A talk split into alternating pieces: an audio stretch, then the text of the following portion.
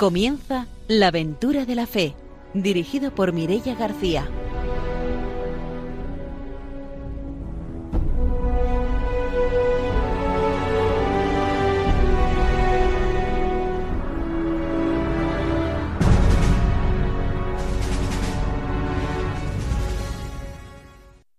Muy buenas noches desde Radio María. Empezamos un nuevo programa de la aventura de la fe. Está con nosotros esta noche, como siempre, el padre don Arturo García. Buenas noches. Muy buenas noches, Mirella, y también a todos los radiantes, a los compañeros. Una alegría de volver a estar aquí, animando la fe para todo el mundo. Saludamos también a Ramiro Faulí. Buenas noches. Hola, buenas noches. Hoy voy a mandar un saludo muy especial a todos los que nos escuchan en el pueblo de Benaguacil y muy especialmente a la delegada de misiones de allí, que Elisa, que seguramente nos estará escuchando el programa. Pues mandamos esos saludos hasta Benaguasil y saludamos también a nuestro invitado de hoy, que es José Vicente Miguel, es terciario capuchino y es el párroco actualmente de Nuestra Señora de Montesillón de Torrent. Buenas noches, bienvenido. Hola, buenas noches, muchas gracias. Contento de estar entre vosotros. Será como siempre después de la formación y de las noticias cuando tengamos la oportunidad de escuchar esa entrevista misionera.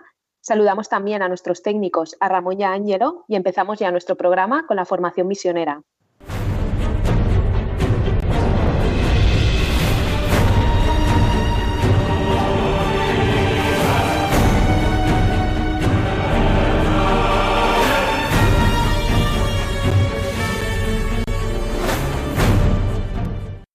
El padre don Arturo García nos trae la formación misionera. Pues sí, vamos a continuar con esta preciosa declaración Dominus Jesus que nos habla de la importancia que tiene eh, el anuncio de, Jesucristo en el mundo. Y estamos ya en el segundo capítulo, el Logos encarnado y el Espíritu Santo en la obra de la salvación. Dice el 9.9, en la reflexión teológica contemporánea a menudo emerge, emerge un acercamiento a Jesús de Nazaret como si fuese, o sea que no es, pero ese acercamiento es como si fuese una figura histórica particular y finita, que revela lo divino de manera no exclusiva, sino complementaria a otras presencias reveladoras y salvíficas. El infinito, el absoluto, el misterio último de Dios se manifestaría así a la humanidad en modos diversos. ¿eh? Se manifestaría. ¿no? O sea, no es así, pero es lo que a veces se piensa. Y en diversas figuras históricas, Jesús de Nazaret sería una de esas, ¿eh? no la figura, sino una de ellas. Más concretamente, para algunos, él sería uno de tantos rostros que el Logos habría asumido en el curso del tiempo para comunicarse salvíficamente con la humanidad. Además, para justificar por una parte la universalidad de la salvación cristiana y por otra el hecho del pluralismo religioso, se proponen contemporáneamente una economía del verbo eterno válida también fuera de la Iglesia y sin relación a ella, y una economía del verbo encarnado. La primera tendría una plusvalía de universalidad respecto a la segunda, limitada solamente a los cristianos, aunque si bien en ella la presencia de Dios sería más plena. Estas tesis contrastan profundamente con la fe cristiana, es decir, no son de la fe cristiana. Debe ser en efecto firmemente creída la doctrina de la fe, la doctrina de fe que proclama que Jesús de Nazaret, hijo de María, y solamente él es el Hijo, el Verbo del Padre. Eh, como dice muchas veces pues, en los Evangelios. El verbo que estaba en el principio con Dios, dice Juan 1.2, en el prólogo, es el mismo que se hizo carne, Juan 1.14, en Jesús, el Cristo, el Hijo de Dios vivo, Mateo 16.16. Reside en él toda la plenitud de la divinidad corporalmente, Colosenses 2.9. Él es el Hijo único que está en el seno del Padre, Juan 1.18, el prólogo otra vez de San Juan, el Hijo de su amor en quien tenemos la redención. Dios tuvo a bien hacer residir en él toda la plenitud y reconciliar con él y para él todas las cosas, pacificando mediante la sangre de su cruz lo que hay en la tierra y en los cielos. También Colosenses capítulo primero. Pues fiel a las escrituras y refutando interpretaciones erróneas y reductoras, ¿eh? que reducen a Jesús a algo que menos de lo que es, el primer concilio de Nicea definió solemnemente su fe en Jesucristo, Hijo de Dios, nacido unigénito del Padre, es decir, de la sustancia del Padre, Dios de Dios, luz de luz, Dios verdadero de Dios verdadero, engendrado, no hecho, ¿eh? no creado, consustancial al Padre, por quien todas las cosas fueron hechas, las que hay en el cielo y las que hay en la tierra, que por nosotros los hombres y por nuestra salvación descendió y se encarnó, se hizo hombre, padeció y resucitó al tercer día, subió a los cielos y ha de venir a juzgar a los vivos y a los muertos. Siendo las enseñanzas de los padres también el concilio de Calcedonia, profesó que uno solo y el mismo Hijo, nuestro Señor Jesucristo, es el mismo, perfecto en divinidad y perfecto en humanidad.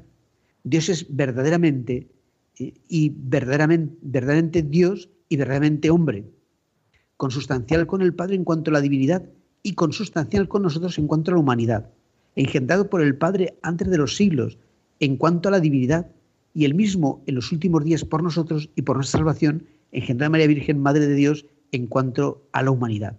Por eso el Concilio Vaticano II afirma que Cristo, nuevo Adán, imagen de Dios invisible, es también el hombre perfecto, que ha devuelto a la descendencia de Adán la semejanza divina, deformada por el primer pecado. Cordero inocente con la entrega libérrima de su sangre, nos mereció la vida. En él Dios nos reconcilió consigo y nosotros y con nosotros, y nos liberó de la esclavitud del diablo y del pecado. Por lo que cualquiera de nosotros puede decir con el apóstol, el Hijo de Dios me amó y se entregó a sí mismo por mí, dice la carta a los Gálatas. Bueno, continuaremos el próximo día esta parte tan interesante, ¿no? Pero ahí vemos cómo Jesús, pues no es uno más, no es un profeta más, no es simplemente una manifestación de Dios, ni siquiera como una manifestación de Dios más grande que otras, no, es que es el, rostro de Dios hecho carne, o sea, lo que nunca habíamos visto, lo que nunca ha ocurrido en la tierra y es Dios mismo hecho hombre. Y los demás profetas, como he visto, pues sí, hay, hay partes de verdad de la divinidad, de, la, de Dios, de tal, pero no es la presencia total absoluta de Dios, que eso solo, solo, solo lo tenemos en, Jesucristo nuestro Señor. Pues es tan importante la misión, anunciar el Evangelio a todo el mundo, es decir, no es algo que sea como una intromisión en los demás, en sus conciencias, decir, ah, ahora tiene que convertirse, dejar su religión, que total da lo mismo. No, nosotros tampoco éramos cristianos. Nosotros, el Cristo no nació en Valencia, ni en España, ni en Madrid, no, nació muy lejos de otra cultura. Y nosotros hemos sido, eh, nos hemos hecho cristianos porque hemos visto que era una revelación eh, de Dios totalmente distinta de las demás, eh, por ser en plenitud y, es lo que Cristo ha venido y lo que la Iglesia dice también, de que Él sea, pueda ser vínculo de unión para todas las personas de, todo el mundo. Pues hasta aquí nuestra formación misionera de hoy. Nos vamos ahora con las noticias.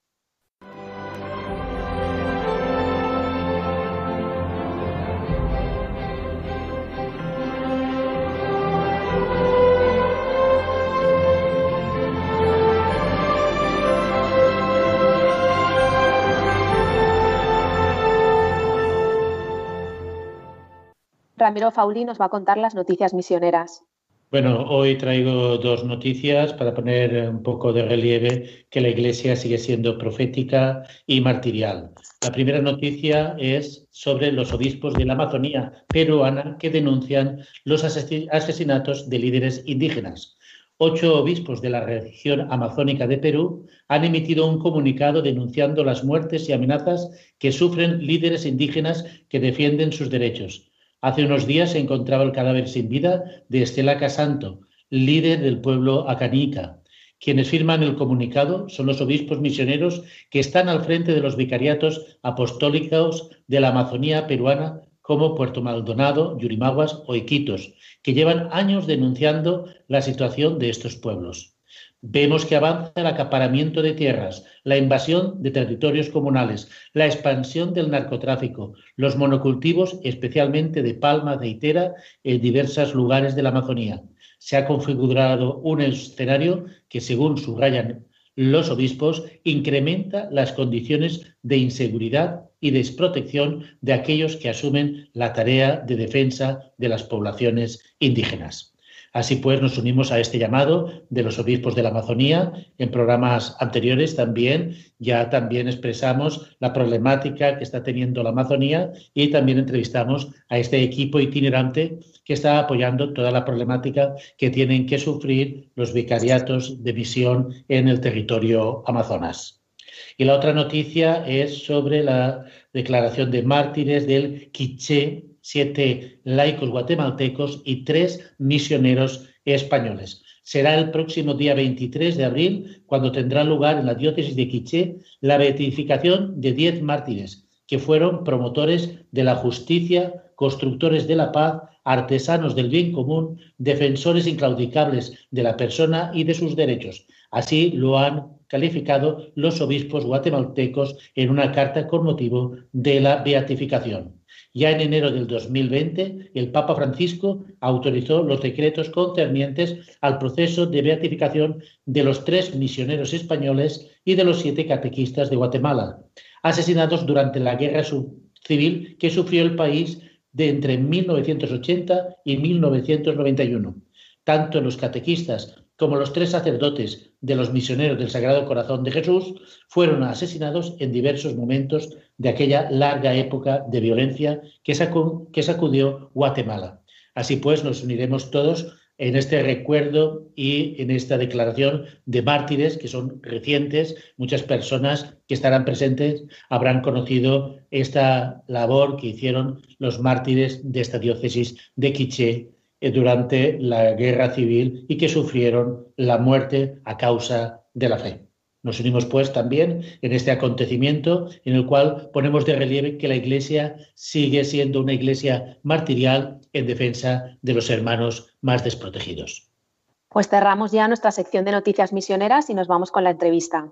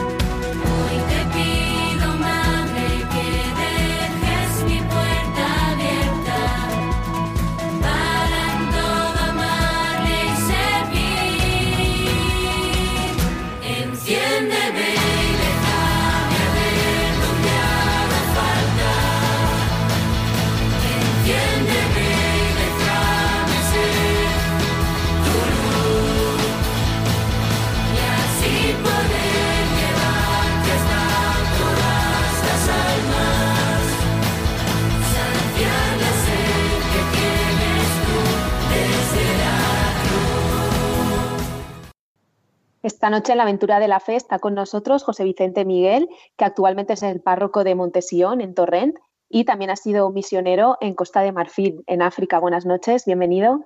Hola, buenas noches, ¿qué tal? Como hemos dicho, ha sido misionero en África, en Costa de Marfil. Cuéntanos durante cuánto tiempo y exactamente en qué zona estabas. Bueno, yo he estado 16 años allí en Costa de Marfil. Tenemos una misión que se abrió hace 27 años ante la llamada del Papa Juan Pablo II a las congregaciones religiosas, un poco recordándonos que teníamos un poco olvidada el África y que era importante que cada uno desde su carisma fuésemos capaces de estar presentes. Y desde entonces ha habido pues, una comunidad permanente allí, intentando vivir lo que es propio nuestro, que es el, ayudar a los jóvenes chicos y chicas que, tienen dificultades en la vida, que no llegan a, a por sí mismos, a salir adelante. Y es lo que hasta ahora estamos intentando hacer. ¿Y cómo es la realidad en, ese país, en Costa de Marfil?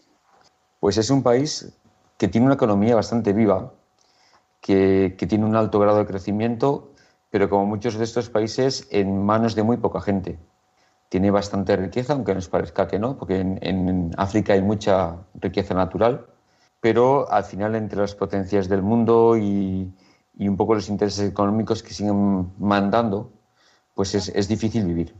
En la época que yo estuve, en estos 10 años, tuvimos una guerra civil de, de casi 10 años, que acabó en el 2012, y, que ha, hecho sufrir mucho a la gente y que ha hecho que incluso que el nivel de pobreza, y desprotección aumente.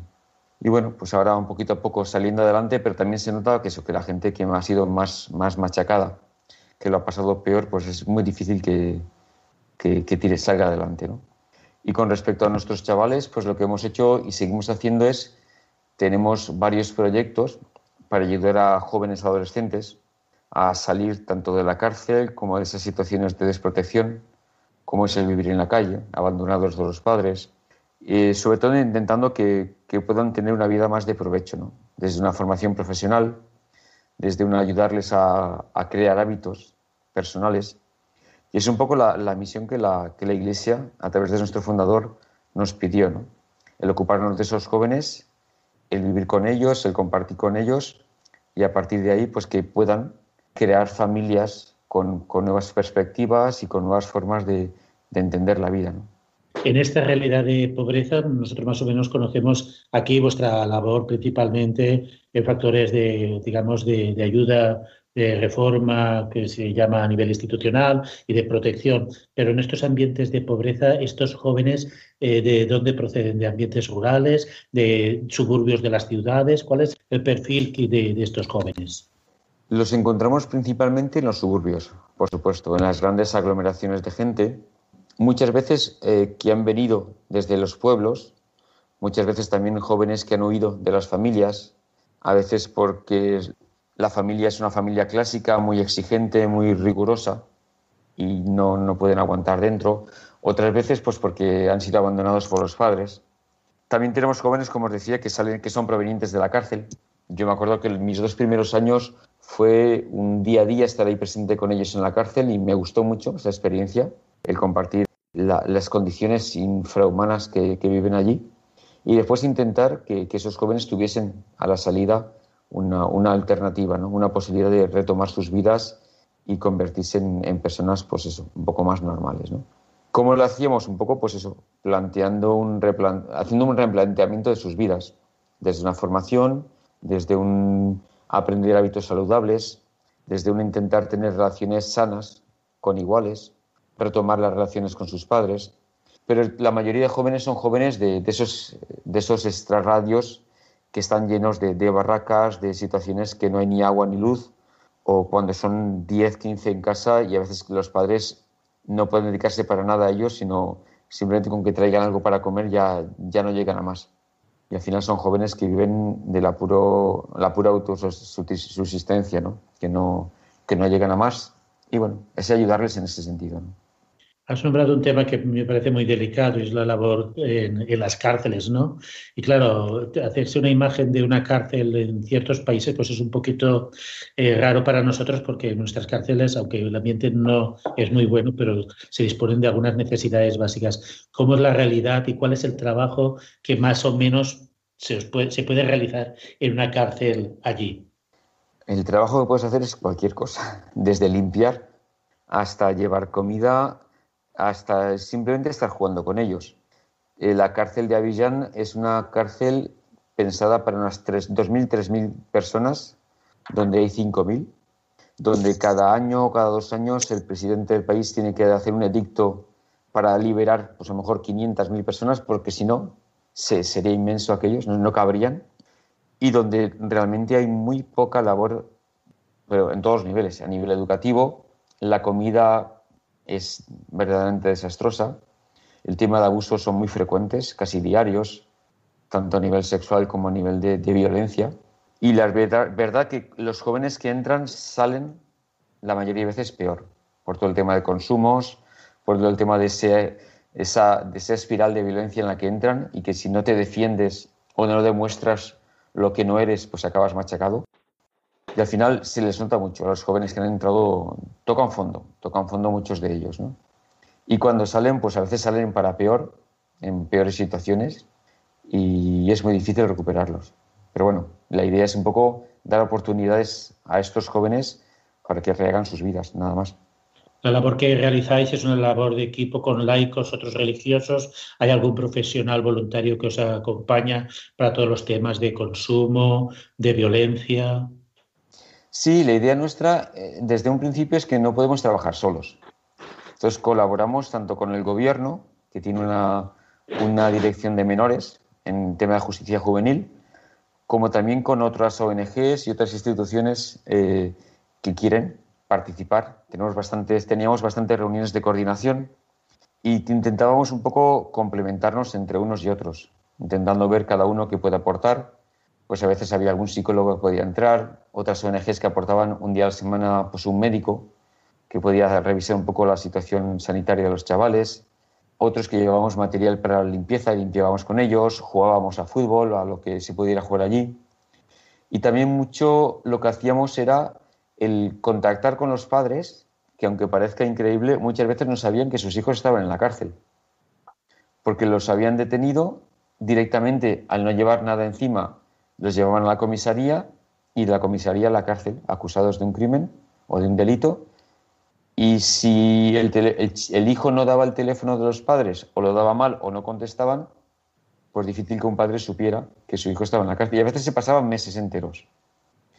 El, nivel de alerta, el, punto de alerta para nosotros era ya a los seis meses de que el hijo no tuviese ningún contacto con los padres, ya realmente insistir eh, tanto con los jueces como con el ministerio en, una salida casi obligatoria del chaval, porque era imposible buscar más. Y muchas veces era eso, ir por los barrios, pues de, de, puerta en puerta o de barraca en barraca, preguntando, buscando información, hasta dar con los padres, acompañarles y que después hiciesen todos los trámites para poder sacarlos de allí. O sea, una cosa tan sencilla como esa, pero que bloqueaba a muchísimos jóvenes. ¿Y el proceso de, que salen de la cárcel y vosotros les asesoráis o tenéis algún lugar de recepción o, digamos, tenéis entrevistas con ellos para que puedan reinsertarse a la vida normal? Sí, realmente salir era fácil. Sacar a un joven de estos no era nada complicado en el momento que presentabas a los padres y también cuando ofrecías algún tipo de alternativa. Y muchas veces eran nuestros, nuestros dos propios centros los que presentábamos para que ellos pudieran venir estar con nosotros e intentar crear un proceso educativo con, con, cada uno de ellos. Intentábamos desde el principio implicar a los padres para que fuese una cosa durable y que realmente implicara a toda la familia, ¿no? porque a veces, muchas veces las causas venían desde la familia, las causas de la salida de los hijos o de la situación de conflicto. Y la idea era esa, un poco proponerles eh, aquellos que querían pues que eh, venir al centro a vivir con nosotros y otras veces, eh, incluso si no vivían muy lejos o si las familias tenían otros tipos de recursos o posibilidades, pues un seguimiento. Y yo creo que la mayoría de veces funcionaba. La aprovechamos bastante bien, eso sí que es cierto, tanto los chicos como, como las chicas. Es que las chicas incluso tenían a sus propios hijos eh, en la cárcel con ellas. Entonces eran situaciones mucho más delicadas y más urgentes también. ¿En qué consiste en estos centros que tenéis? ¿Hay un centro de chicos, un centro de chicas o es por eh, características de, de, las condiciones en las que están? Em, tenemos un primer centro que empezó a los pocos años de llegar, que inicialmente era solo para chicos, después lo hicimos mixto, donde los jóvenes podían venir a aprender un oficio que ellos mismos elegían y con una formación también humana y espiritual, respetando también pues, que cada uno tenía pues, su religión y con mucho contacto y apoyo a los padres. Ese modelo nos funcionaba bastante bien y después de la formación lo que hacíamos era acompañarles otros tres años más durante ese proceso de integración en el oficio y en la familia para, que, para estar un poco realmente seguros de que si había dificultades estábamos cerca para poder un poco apoyarles y que salieran de ellos. Y la verdad es que ese proceso de inserción daba muy buenos frutos. ¿no? Al final conseguías ver un chaval que se, estaba, que se había estabilizado y que, y que tiraba para adelante. Y el centro de las chicas lo abrimos hace ocho años, pensando en que son situaciones un poco diferentes al de, los, de los chicos. Por ejemplo, teníamos una guardería donde cuando las chicas venían eh, podían dejar a sus hijos y así dedicarse a la formación. Y la misma guardería nos servía como formación para las madres y para las futuras madres sobre el tema de cuidado de los hijos en todos los ámbitos, en tema de salud, en tema de alimentación, en el cuidado, en el higiene y era al mismo tiempo una, una formación para, para, ellas en ese sentido. También teníamos un proceso de, de integración, de, de, inserción después de la formación. la formación de las chicas era mucho más rápida, siempre han sido más conscientes y han sabido mejor aprovechar las, las oportunidades. Yo creo por ese nivel de responsabilidad más acentuado que ellas tienen. Y la verdad es que en seis meses o un poquitín más, pues eh, se formaban bastante bien, con muchas ganas, ¿vale? Con algunas teníamos que tener un poco una adaptación eh, de horarios, porque tenían otras responsabilidades. A veces tenían hermanos pequeños que tenían que llevar a clase, a veces vendían por las calles, por lo tanto no podíamos tener un horario continuado.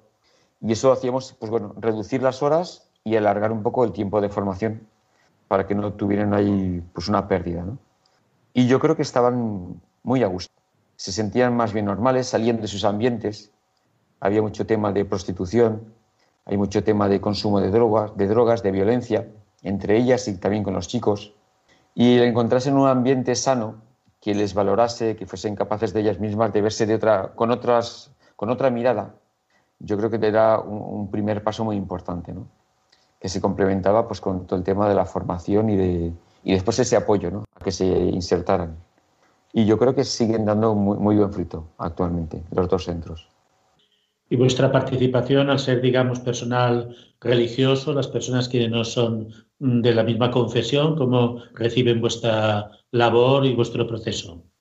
Yo creo que nos entendían muy bien, porque no, la idea era desde el respeto a cada una de, de, cada persona, a cada joven, desde sus opciones personales y familiares, pues el tratarlas por igual y no, no tener ni favoritismos ni provocar ni buscar un cambio de religión, sino el, respeto desde ahí.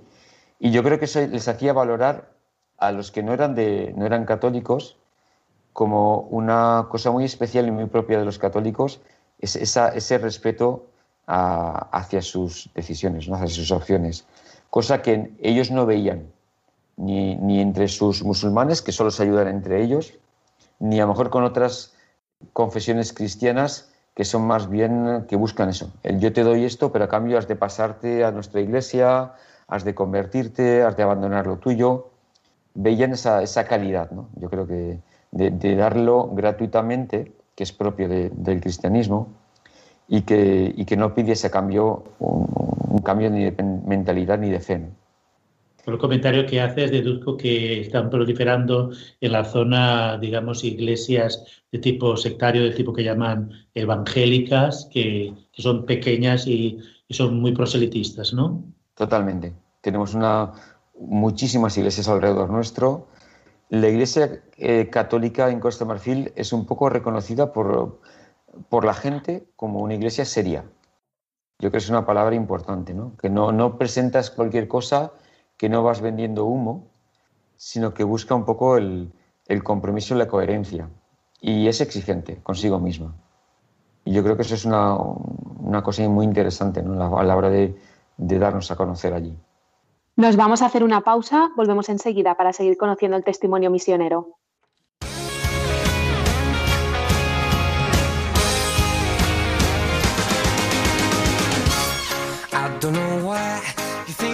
You could help me when you couldn't get by by yourself. And I don't know who would ever wanna tell the seam of someone's dream. Baby, it's fine. You said that we should just be friends while I came up with that line, and I'm sure that it's for the best. But If you ever change your mind, don't hold your breath.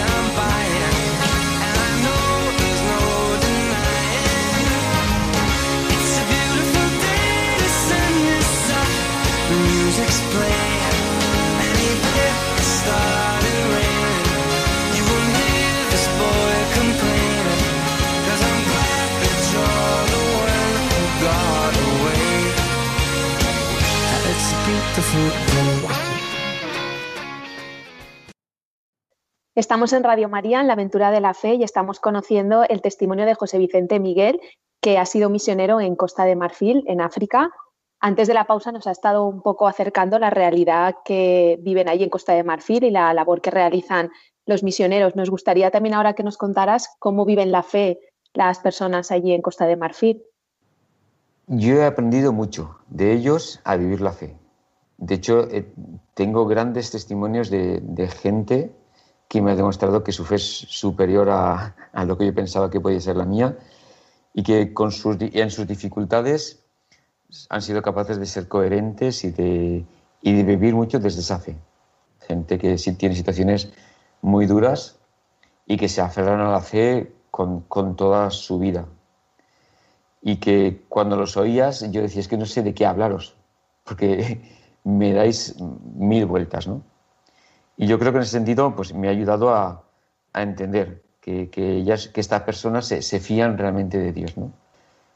Eh, es una fe eh, muy comunitaria, les gusta mucho vivirla en comunidad, son bastante exigentes con todo el tema de la catequesis la formación, tanto de los niños como de los adultos. Y las celebraciones realmente son una bomba, porque allí cuando rezan, rezan. Cuando celebran la fe, bailan, cantan con toda su alma. Y, no, tienen, y no tienen esas prisas que nosotros tenemos para acabar y salir corriendo.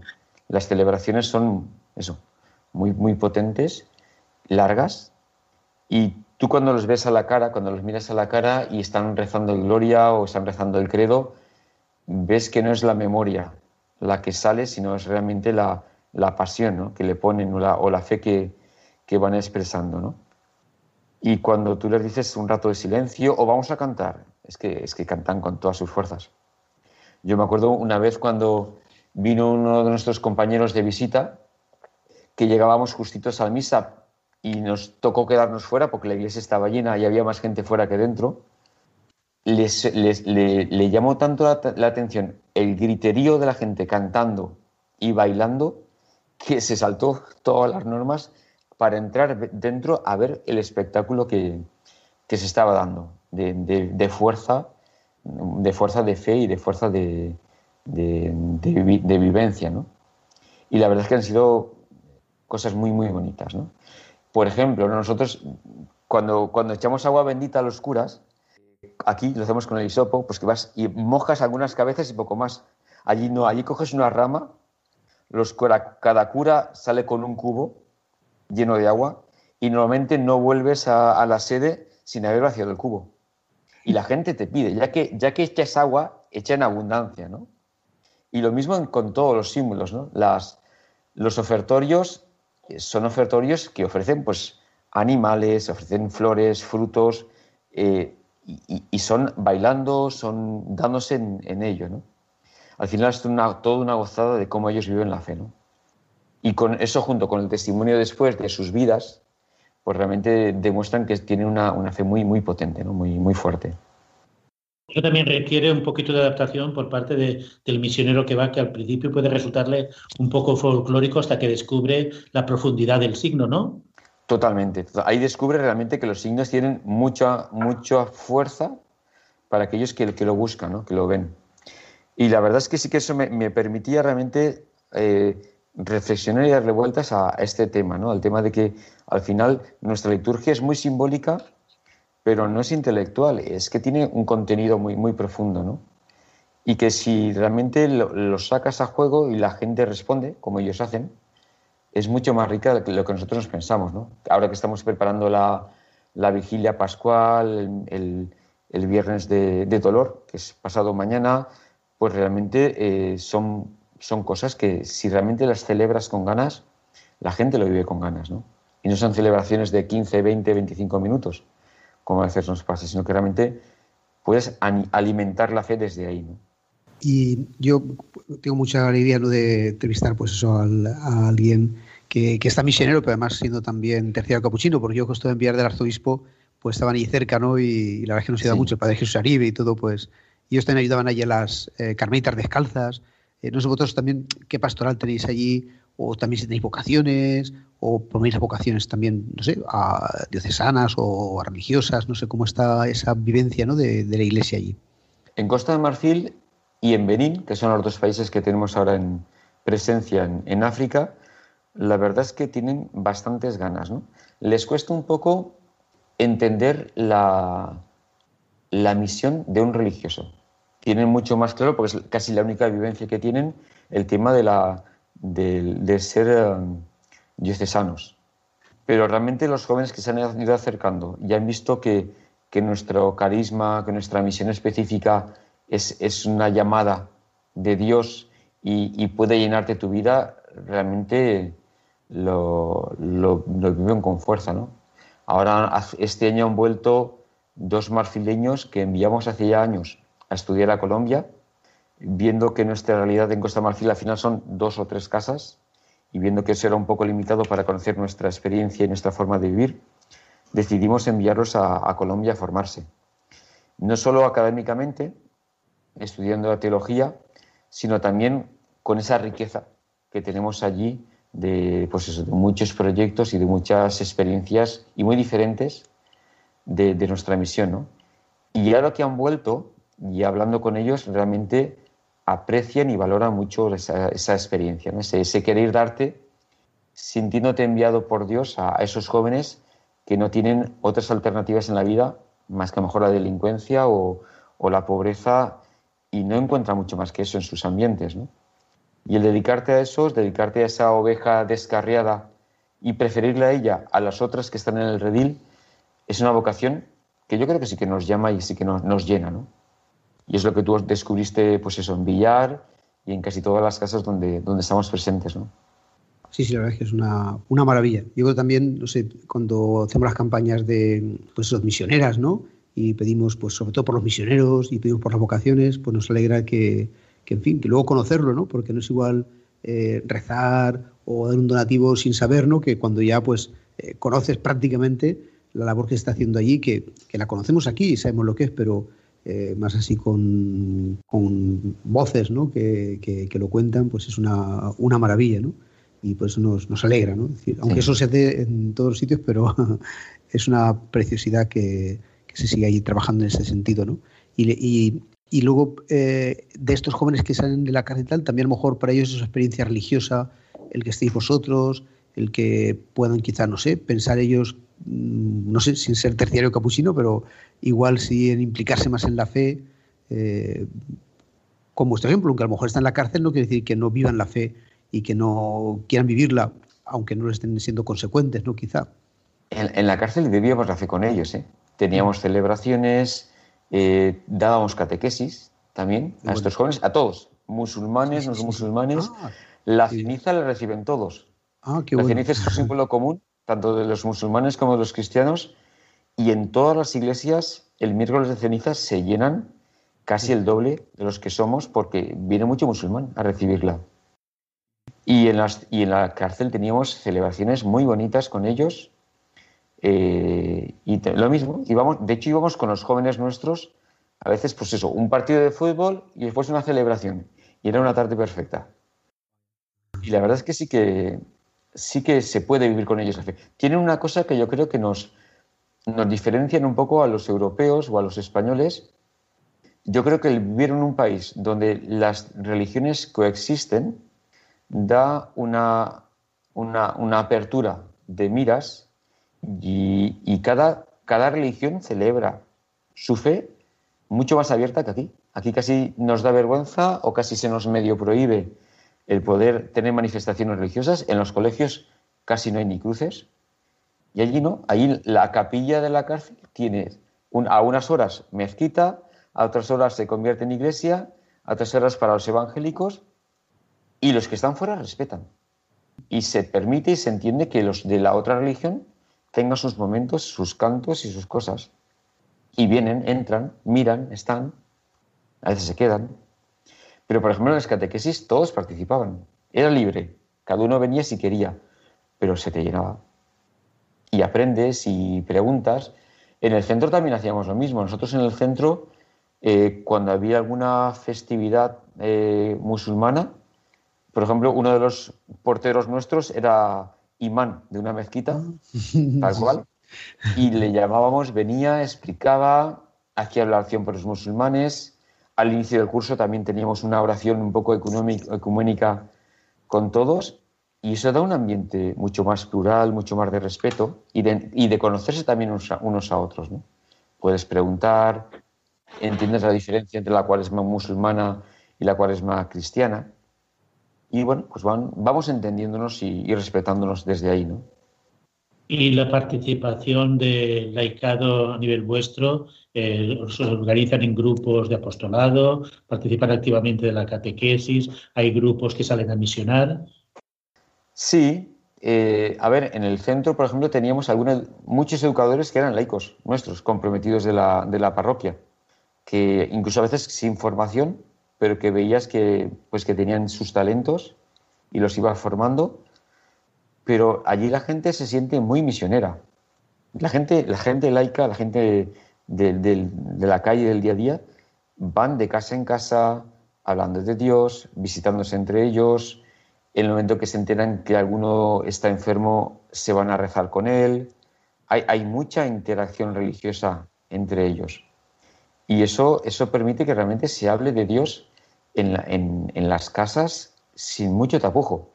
Una cosa que me llamó mucho la atención es que había una especie de cadena tipo 40 principales, que la inmensa mayoría de canciones eran religiosas. Y eran los 40 principales del país, ¿eh?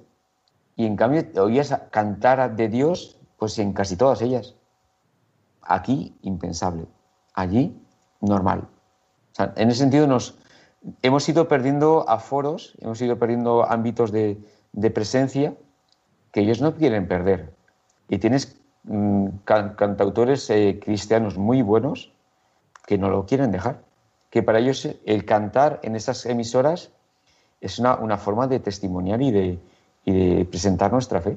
Y canciones preciosas. ¿eh? Y que es para jóvenes, seguramente, claro. Sí, sí. Es que, es que allí todos son jóvenes. Pensad que dos tercios de la población en Costa Marfil tiene menos de 25 años. Dos tercios. En las iglesias están llenas de jóvenes, todas las iglesias, todas. Y eso te da una potencia y una fuerza impresionante. Y ahora tu regreso aquí, después de esa potencia de jóvenes, ¿cómo percibes la realidad de España en el trabajo pastoral? Pues la verdad, deciros que en principio me da un poco de miedo el no, adaptarte o el seguir atado a aquello de allá.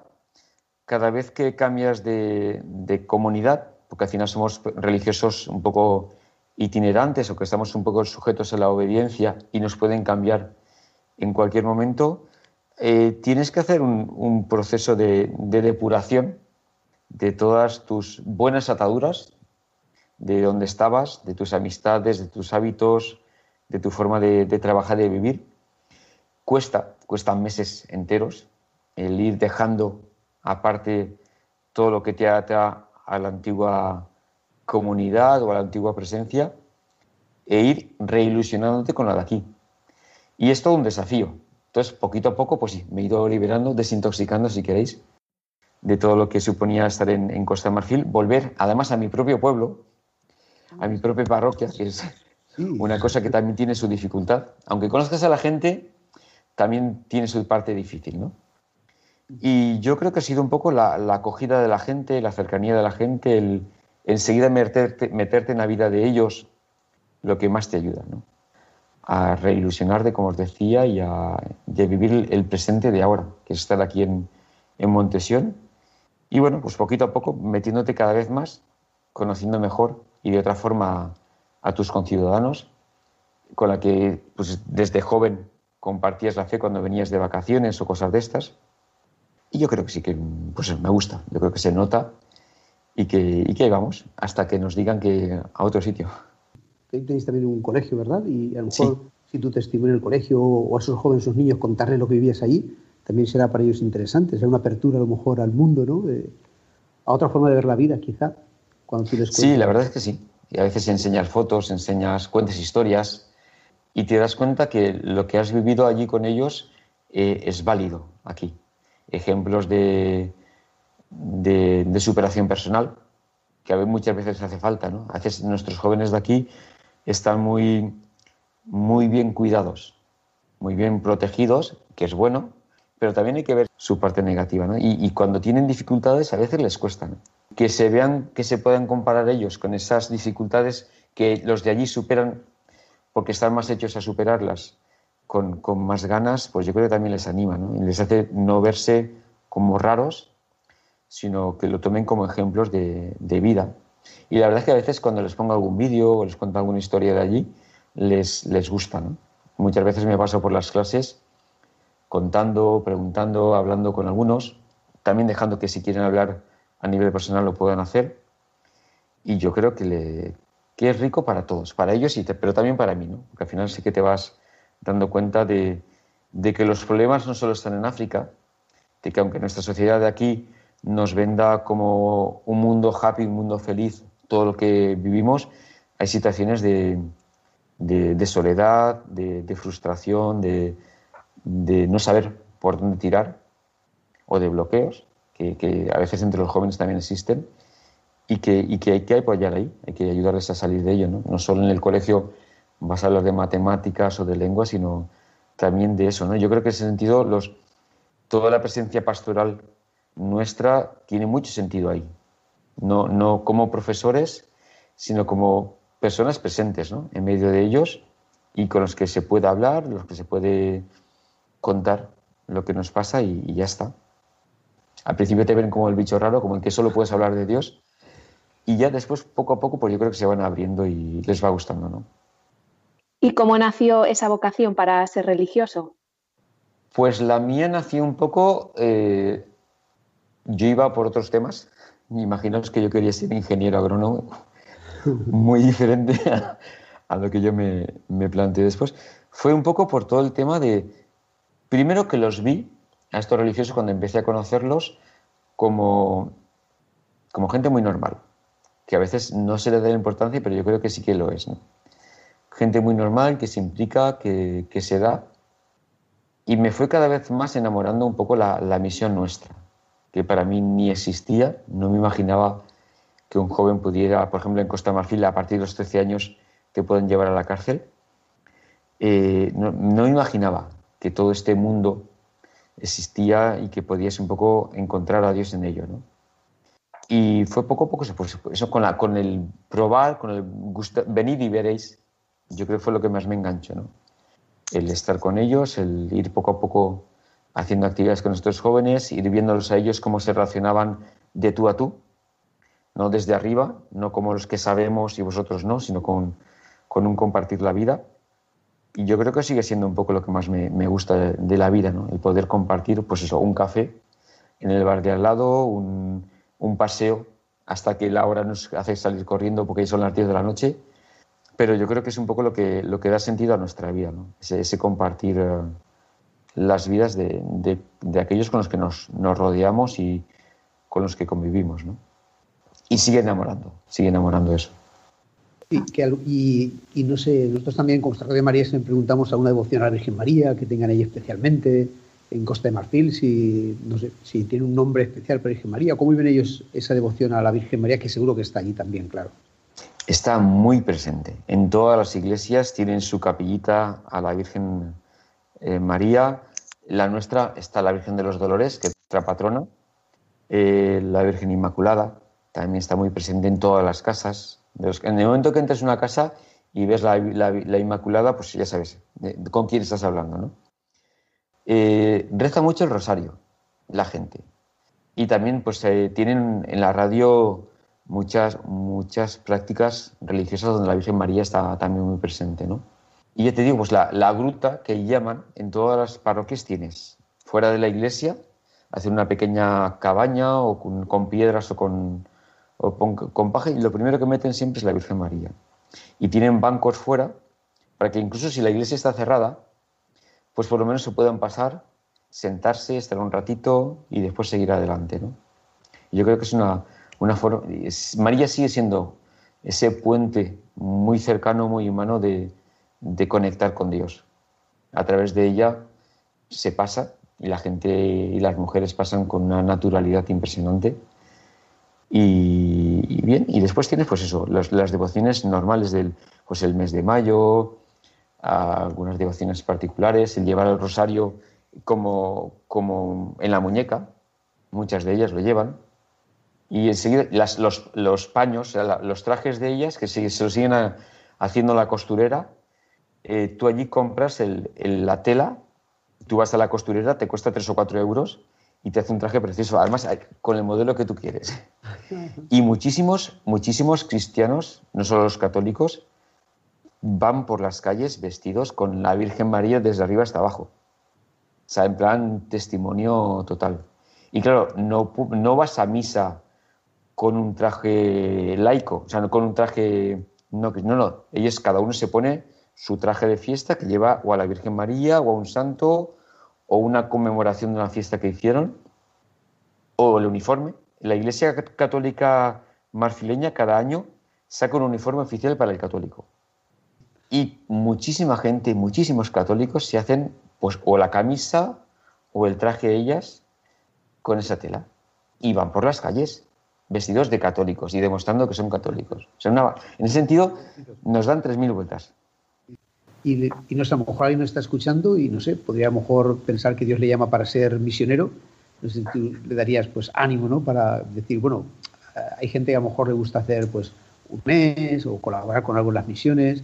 Igual el Señor está pidiendo pues que, que entreguen su vida entera, ¿no? No sé, ¿cómo les animarías tú a...? Yo creo que no hay que coartar ese tipo de, de, de, ganas que a veces tenemos por dentro, ¿no? A veces nos da miedo, a veces es el que dirán, o pensamos que es imposible, ¿no? Yo, de hecho, aquí en, el colegio tengo unas cuantas profesoras que hoy mismo me, estaban contando, que aunque ya lo sabía, pues eso, que se han ido al África, se han ido a América Latina a, a, tener sus experiencias. Unas veces con nosotros, otras veces solas. Había alguna que se ha ido hasta la India. Y al final, cuando tienen esas iniciativas y lo tienen por dentro, yo creo que hay que, hay que animarse y lanzarse, ¿no? Tampoco tienen que ser en gran grupo. A veces con tu mejor amiga o con una de ellas, pues te vas y ya está. O con tu pareja. Y es en ese probar donde vamos descubriendo realmente lo que esa llamada de Dios. ¿no? Dios no nos habla desde la cabeza, sino desde, desde la vivencia de la fe y desde el, el, buscar un sentido a mi vida. Y hay veces que hay cosas que de este, este tipo de experiencias nos pueden llenar más y nos llenan mucho más que, otras experiencias que, bueno, que lo intentamos, lo intentamos, pero no son tan ricas como el darte a los demás, ¿no?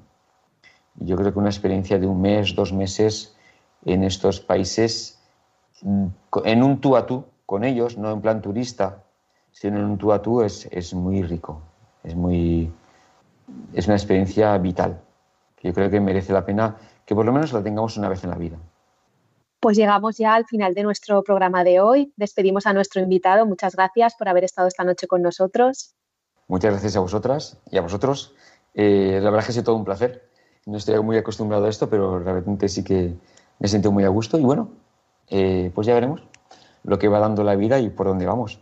Muchas gracias. Despedimos también a nuestros colaboradores y les recordamos que en la aventura de la fe volvemos dentro de 15 días, que mientras tanto nos pueden seguir en las redes sociales, en Twitter, en Facebook y también pueden contactar con nosotros a través del correo electrónico laventuradelafe@radiomaria.es. Buenas noches.